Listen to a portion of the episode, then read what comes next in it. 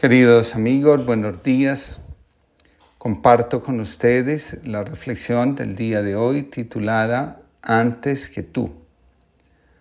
A constelaciones vino una joven diagnosticada con psicosis. Pusimos un representante para la enfermedad y otro para el consultante. Le pedí al representante consultante decirle amorosamente a la enfermedad Prefiero desaparecer yo antes que tú. Al principio, todo permaneció tranquilo. Después de un tercer intento, la representante cae al suelo. Pregunto, ¿qué pasó en la vida familiar? La consultante contestó, saqué a mi papá de la casa para salvar a mi mamá del cáncer y de la muerte. En el momento en el que la consultante habló, se apoderó de ella un temblor y la representante se incorporó del suelo. Le pido a la consultante decirle a la enfermedad, prefiero desaparecer yo antes que tú. La consultante dijo, mamá, prefiero morirme primero yo antes que permitir que mueras tú. En ese instante, la enfermedad la tomó del brazo con fuerza. En este caso particular, la enfermedad es la expresión de un intento de reparación de una injusticia. Cuando alguien desea salvar al otro de su destino, la psique se ve obligada a disociarse para poder soportar el acto que se está intentando llevar a cabo. Cuando se percibe algo como una injusticia, alguien del sistema se ofrece para repararlo. Para la consultante, es injusto que la mamá tenga cáncer, atribuye la enfermedad a su padre y cree que si el papá se marcha de la casa, todo va a estar bien y el cáncer desaparecerá. Pues bien, entramos a la constelación tres representantes, uno para el papá, otro para la mamá y el tercero para el cáncer. El cáncer tenía abrazada a la mamá mientras ella tenía empuñadas las manos con mucha fuerza. Le pregunto, ¿qué sucede? La representante de la madre responde, tengo mucha ira, quiero matar. Le pido a la mamá que diga al cáncer, prefiero morir yo antes que tú. La representante de la mamá dice, amor, prefiero morir yo antes que tú. En ese momento, el representante del papá se acerca a la mamá, se abrazan y el cáncer hace lo mismo. Pregunto, ¿qué pasó? La respuesta fue, mi papá tuvo un accidente muy grave y estuvo a punto de morir.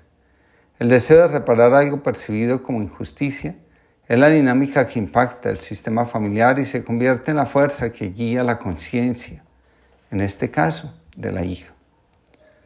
Un día, al sur del Himalaya, el gran rey de esas tierras fue visitado por un embajador de Persia que le obsequió con una hermosa espada labrada a mano. Mientras admiraba todo el trabajo hecho en el sable, el rey se cortó accidentalmente el extremo de su dedo pequeño. Como el rey estaba sufriendo esta pérdida, su ministro dio un paso hacia el trono y le dijo, Vuestra Real Alteza, no solamente por la pérdida de la punta de su dedo, pues siempre todo está dispuesto por Dios. Al escuchar estas palabras de su ministro, el rey se sintió muy enojado y dijo, no puedes apreciar la pérdida de mi dedo porque es mi dedo el que se ha perdido y no el tuyo. Mejor sería que retiraras lo que has dicho, no sea que pierdas algo más que la punta de un dedo. Su Majestad le habló con la verdad de mi corazón, le contestó el ministro, y en consecuencia no puedo retirar lo que he dicho, pues ciertamente todo está dispuesto por Dios. Y por su parte, mi Señor, actúe como le dicté su conciencia. El rey fuera de sí, lleno de ira, por semejante irreverencia, llamó a sus soldados para que le detuvieran y le encarcelaran. Poco después llegó el día de la casa, momento en que habitualmente el rey era acompañado por su ministro. Como éste estaba en prisión, el rey marchó solo. Sucedió que, una vez adentrado en las selvas, el rey fue atacado y capturado por una banda de caníbales salvajes. Luchando por su vida, el rey fue arrastrado hasta el lugar donde se hacían los preparativos y rituales para los sacrificios humanos. Fue desnudado y bañado en aceite sagrado y conducido al altar de los sacrificios. Momentos antes de ser inmolado, el alto sacerdote advirtió que le faltaba la punta de un dedo. Este hombre no es apto para ser sacrificado, dijo el sacerdote. Le falta la punta de su dedo y por tanto no es completo, así que es inaceptable. De esta forma, Fue llevado a lo profundo del bosque y se le dejó marchar. El rey recordó emocionado las palabras de su ministro y cuando pudo llegar con todo su esfuerzo al palacio, fue directamente a los calabazos, a los calabozos a liberar a su ministro. Tú dijiste la verdad, dijo el rey. Si no hubiera tenido cortada la punta de mi dedo, hubiera sido sacrificado y devorado por esos caníbales. Seguramente Dios dispuso salvar mi vida, pero hay algo que no entiendo. ¿Por qué Dios dispuso que te pusieran en prisión de una manera injusta? También esto venía de Dios. Sí, contestó el ministro. Si no me hubieran puesto en prisión, yo te hubiera acompañado en la cacería como siempre hacíamos y me habrían capturado contigo. Puesto que mi cuerpo está completo y sano, yo hubiera sido sacrificado en tu lugar, ya que a ti se te consideró no apto. Escribe Hellinger. Toda buena descripción de un problema siempre contiene ya su solución. Y esta obra ya a través de la misma descripción. La solución comienza en el momento en el que se descubre la frase nociva y el paciente la pronuncia y la afirma ante la persona amada con toda la fuerza del amor que la impulsa. Prefiero desaparecer yo antes que tú. En este punto es importante que la frase se repita hasta que la persona amada aparezca realmente como persona y a pesar de todo el amor se perciba y se reconozca como separada del propio yo.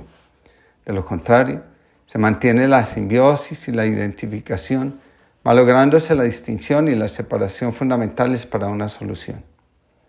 Cuando creemos que podemos cambiar el destino de alguien a quien amamos mucho, es porque el corazón ha permitido que la arrogancia se apodere de él. Creer que podemos estar por encima de las fuerzas de la vida es el principio del caos y del desorden, que son las fuerzas creadoras del sufrimiento, la enfermedad, la neurosis y en algunos casos de la tragedia en nuestra vida. La humildad es la luz que nos guía para ir del desorden al orden, a la armonía, a lo que nos permite vivir en, en armonía con todo lo que nos rodea tal como es en lugar de excluir porque nos genera incomodidad. El alma necesita incluir y aprender a amar porque ella anhela la unidad antes que la separación. La arrogancia tiene su origen en el amor que se desborda. Para constelaciones familiares, el amor que se desordena termina generando caos porque pierde su verdadero sentido. El amor ciego e inconsciente tiene mucha fuerza en la psique de los miembros de un sistema que de manera inconsciente se implican en el destino de otros. Cuando se pide a los consultantes, cuya enfermedad es la expresión de un deseo de tomar el lugar de otro en la muerte, para que el sistema conserve su equilibrio, que digan, honro tu destino, no puedo hacer nada por ti aunque el amor me pida hacerlo, decido quedarme en la vida y asentir a tu destino tal como está manifestado. El sistema recupera no solo el equilibrio, sino también la dignidad. Nadie puede usurpar el destino de otro en la muerte conviene recordar que lo que sucede hace parte del destino.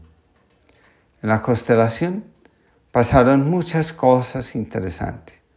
Una de ellas fue cuando la enfermedad dice, nada puede detener mi destino. A pesar del dolor y del sufrimiento, todo no ha sido más que una manifestación de la vida, una vida que continuará incluso después de la muerte. En ese momento, Recordé las, siguientes palabras de Thomas Merton. La vida es un don del que yo me alegro. Por lo que se refiere a los sufrimientos que yo haya podido padecer, son algo intrascendente y en realidad forman parte del gran bien que ha sido y espero continuará siendo la vida. Todo lo que ocurre es parte de la vida y contribuye a nuestro destino. Lo bueno o lo malo proviene de nuestro interior. La humildad frente a la dificultad que presenta la vida es fundamental para fluir y sobre todo para permanecer en la vida. De ahí la importancia que tiene para ir hacia el orden, la capacidad de decirle al padre, a la madre o al hermano que enferma o está muriendo, aunque te vayas, yo decido quedarme. Irme detrás de ti puede ser un gesto de amor, pero es contrario al destino y a la verdad que me permite ser, crecer y expandirme dice Henninger. A veces, sobre todo si la frase se dirige al padre o a la madre, el paciente aún añade, querido padre, querida madre, bendíceme, aunque tú te vayas y yo aún me quede. Contaré un ejemplo. El padre de una mujer tenía dos hermanos disminuidos, el uno sordo y el otro psicótico. Él mismo sentía la necesidad de unirse a sus hermanos para compartir su suerte y mostrar su lealtad con ellos, ya que no podía soportar su propia felicidad al lado de la desdicha de ellos. Su hija, sin embargo, notó el peligro y saltó a la brecha. En lugar de su padre se puso ella al lado de los hermanos y en su corazón le decía al padre, querido papá, prefiero irme yo con tus hermanos antes que tú. Y querido papá, prefiero compartir yo su desgracia antes que tú. La hija desarrolló una anorexia. Pero ¿cuál sería la solución para ella? Tendría que pedirles a los hermanos del Padre, aunque solo fuera en su interior, por favor bendecid a mi Padre si se queda con nosotros y bendecidme a mí si me quedo con mi Padre. Es curioso. Muchos eligen renunciar a su alma, a su individualidad, a su propia vida con tal de pertenecer. La mayor enfermedad de nuestro tiempo es la arrogancia. Creer que podemos alterar el orden de la vida y de las relaciones en lugar de crear armonía, nos conduce al conflicto. Para constelaciones familiares, el conflicto es la manifestación de la arrogancia. El arrogante, para conservar su lugar, necesita crear división en torno suyo. La reconciliación es el camino que nos permite comprender que nadie está autorizado para tomar el lugar del otro en la realización de su destino. Creer que podemos compensar, expiar o reparar lo que otros han vivido o hecho nos acerca más a la enfermedad que a la vida misma. No sé qué hacer, Señor, con estas ansias de vida que me van devorando cada día. Si pretendo frenarlas, ya no vivo. Si las dejo correr, ¿dónde me llevan? Tú eres la vida, yo solo un hilo de tu fuente. Manar, correr, verterme, sin mirar dónde, cómo y a quién derramarme. Y a los pies de mi hermano, de cualquiera, estrellar mi alabastro y dejar que la casa se empape toda del perfume barato que te traigo. Eso es vivir pues eso ansío el morir a mi muerte, el no acabarme con algo tuyo por dar entre mis dedos. Y cuando haya partido, continuaré emanando de tu fuente lo aprendido. Muero siempre que vivo, vivo siempre que muero. Ignacio Iglesias, que tengamos todos una linda jornada y que aprendamos que en la humildad encontramos el camino para poder fluir con autenticidad y libertad en la vida.